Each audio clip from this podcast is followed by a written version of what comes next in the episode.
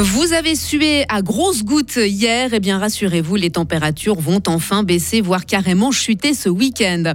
Les S Belfaux célèbrent ses 75 ans pendant trois jours, mais avant la fiesta, on revient sur les meilleurs moments du club dans ce journal. La guerre les a séparés, mais ils se sont retrouvés cet été. Un couple ukrainien récolte des fonds en chantant à découvrir en fin d'édition. Et vous l'avez dit, Sarah, la canicule est sur le point de prendre fin. Le week-end sera souvent pluvieux. Il ne fera pas plus de 23 degrés. Vendredi 25 août 2023. Sarah Camporini, bonjour. Bonjour Mike, bonjour à toutes et à tous. Les, services météo les annonçaient violents. Eh bien, des orages se sont effectivement abattus sur plusieurs régions de Suisse hier soir. Ils ont fait plusieurs blessés à Zurich, où les spectateurs du festival Open Air ont dû être évacués. À Saint-Gall, les pompiers sont intervenus plus de 100 fois, notamment pour dégager des arbres. Heureusement, personne n'a été blessé. Pas de blessés non plus, mais de gros dégâts dans le Jura, avec notamment une centaine d'inondations.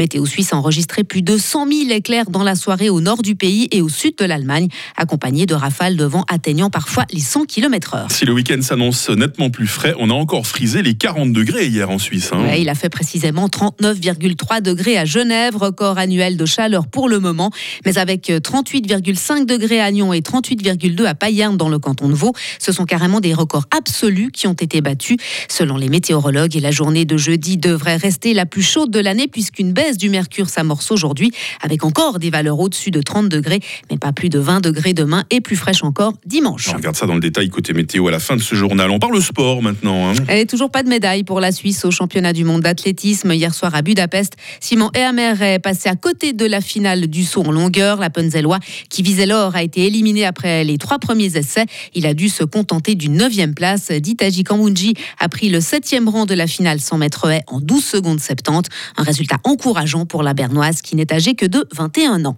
Et puis en athlétisme encore, Femke Bol est la nouvelle championne du monde du 400 mètres haies. La néerlandaise de 23 ans, coachée par le fribourgeois Laurent Meuvely, a devancé la concurrence de plus d'une seconde pour triompher hier soir à Budapest. Et c'est son premier titre à ce niveau. En tennis, on sait à quelle sauce les Suisses seront mangés à l'US Open. Selon le tirage au sort effectué hier, Stan Wawrinka débutera face au japonais Ishihito Nishioka. Marc-André Hussler défiera le polonais Hubert Urtsach. Une seule Suissesse fait partie du tableau féminin. Belinda Bencic commencera par la russe Kamia Rakimova. Et puis ses compatriotes n'ont pas réussi à passer les qualifications. Le tournoi du Grand Chelem sera lancé lundi. L'ES Belfaux soufflera ses 75 bougies ce week-end. Oui, avec trois jours de festivités depuis sa création au coin d'une table d'un restaurant du village. Il y a eu des hauts et des bas pour la formation. On se souvient notamment du doublé championnat et coupe en 2006. À l'époque, l'actuel coprésident de l'ESB, Cédric Auberson, euh, faisait partie de la première équipe. Il revient sur quelques moments marquants dans l'histoire de son club. Si j'ose, il y en a en fait deux. Le premier, c'est notre euh, doublé, effectivement. Petite anecdote, on avait traversé, grâce à, Riquet, on avait traversé tout le village tel la Champions League, donc sur un char avec des bottes de foin, musique à quoi on s'est arrêté à, plein d'endroits. C'était juste hallucinant, quoi, en fait. Et le deuxième moment, pour moi, c'était vraiment quand on s'est maintenu la saison à passer, des émotions hallucinantes au terrain de foot de Assarin West et cette délivrance euh, à la fin du match, en fait. Les festivités des 75 ans ont lieu dès ce soir et jusqu'à dimanche au terrain de la route des Prés. L'entrée est gratuite et Marie Seriani vous servira les bières. Ah. Ça vaut le déplacement. Hein.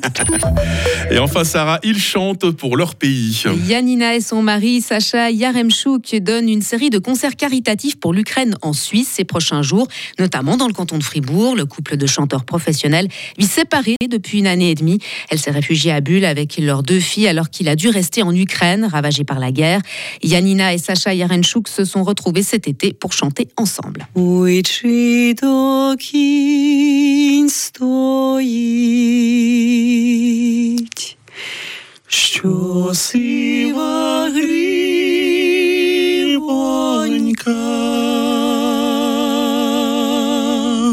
Une chanson qui parle de la rencontre d'un garçon et d'une fille. Il invitait elle pour euh, aller sur le cheval, pour euh, se promener un petit peu et parler ensemble.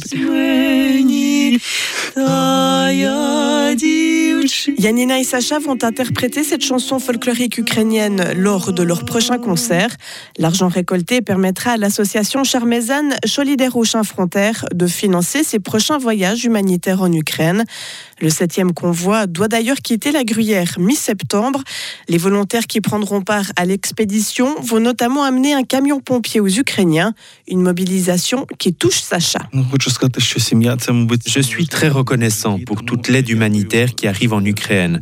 Je remercie particulièrement l'association Solidero Chien Frontières et toutes les personnes qui organisent de l'aide et ça m'aide moralement de pouvoir récolter de l'argent grâce au concert et ainsi pouvoir faire quelque chose pour mon pays qui traverse une période grave.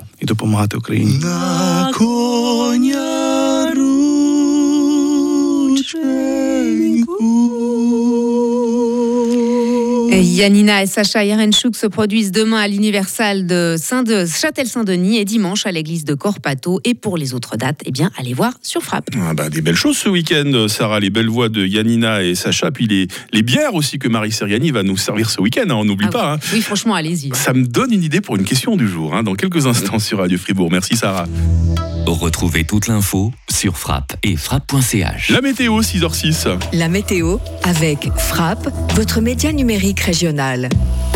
On sent que c'est la fin d'une période. hein. Le temps va être seulement en partie ensoleillé aujourd'hui. C'est le Valais qui aura le plus de soleil, alors que l'arc jurassien sera carrément sous les nuages. Et c'est d'ailleurs dans le Jura que les pluies euh, débuteront vers la mi-journée avant de s'étendre aux autres régions. Il va faire euh, de 30 à 33 degrés au meilleur de la journée. C'est encore très chaud aujourd'hui. Vent de sud-ouest faible à modéré. Attention à ces rafales en cas d'orage. Qu'en est-il du week-end?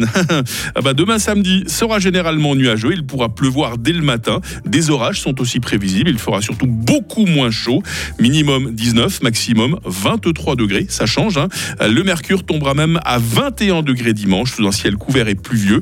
Euh, Lundi sera encore pluvieux avec 18 degrés. Puis un temps en partie ensoleillé se mettra en place pour les jours suivants avec des maximales entre 20 et 22 degrés. Je l'ai dit, hein, c'est la fin d'une période de canicule. Nous sommes vendredi 25 août. Nous sommes le 237e jour. Ce sont les Louis qui sont à la fête aujourd'hui. Euh, le soleil va se lever à 6h41 et il se couchera à 20h30.